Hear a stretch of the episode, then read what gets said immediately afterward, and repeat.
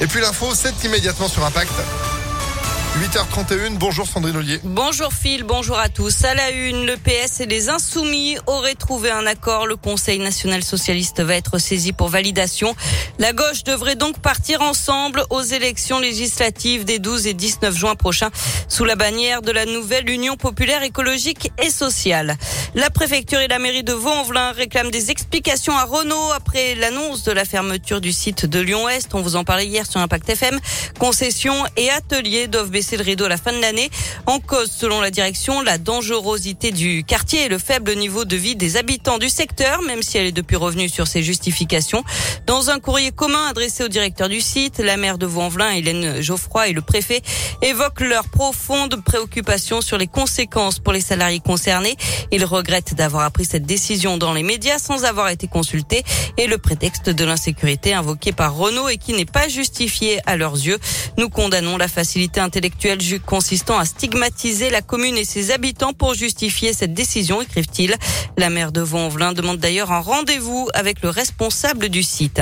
L'auteur présumé d'un féminicide à Vaux-en-Velin ce week-end a été écroué. Selon le il a été mis en examen pour homicide volontaire par conjoint. Lors de sa garde à vue, il aurait reconnu les faits. Une procédure de divorce était en cours après plus de 20 ans de vie commune et 5 enfants.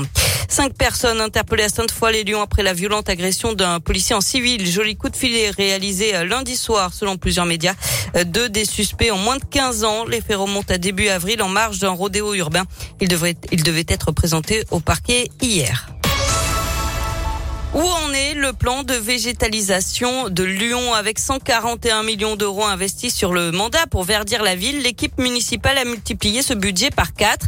Il faut dire que l'enjeu est de taille car l'objectif est de lutter évidemment contre le réchauffement climatique et apporter un peu de respiration aux habitants.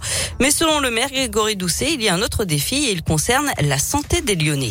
C'est l'OMS hein, qui le dit. Avoir à proximité, à 10 minutes autour de chez soi, euh, un espace de nature, eh bien contribue à la santé, à la santé physique, à la santé mentale. À Lyon, euh, on a en moyenne par habitant 5 mètres carrés d'espace de nature euh, disponible. On en est loin hein, des 10 mètres carrés qui sont recommandés par l'OMS. D'où l'importance pour nous de planter partout où c'est possible. C'est 23 euh, parcs et squares sur lesquels on a eu des opérations de requalification avec des plantations euh, plus denses. C'est 25 boisements qui ont pu être aussi réalisés depuis le début de la, mandature. Une quarantaine de chantiers dans des cours d'école ou de crèche sur les 150 qu'on va réaliser sur la durée de la mandature. Donc voilà, l'idée c'est eh bien de, de travailler cette végétalisation, de l'intensifier partout où on pourra le faire. Et 1600 arbres ont été plantés depuis l'automne. C'est deux fois plus que les années précédentes. D'ici la fin du mandat en 2026, la ville de Lyon souhaite avoir planté au total 10 000 arbres. On passe au sport avec du foot. En Ligue des Champions, Liverpool qualifié pour la finale. Les Anglais ont battu Villarreal hier soir 3 buts à 2. À suivre ce soir la deuxième demi-finale entre le Real Madrid et Manchester City. Et puis du basket aussi ce soir du championnat.